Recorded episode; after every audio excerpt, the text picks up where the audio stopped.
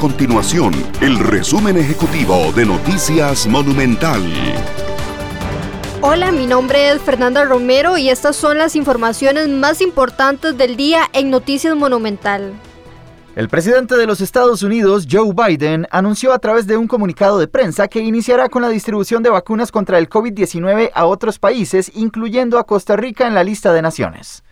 La primera donación será de 25 millones de vacunas, de las cuales 6 millones se distribuirán en América Latina.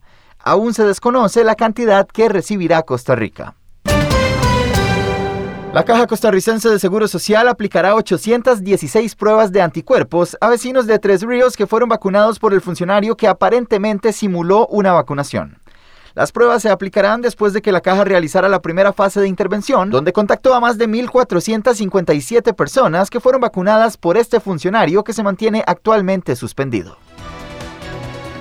Estas y otras informaciones usted las puede encontrar en nuestro sitio web www.monumental.co.cr. Nuestro compromiso es mantener a Costa Rica informada. Esto fue el resumen ejecutivo de Noticias Monumental.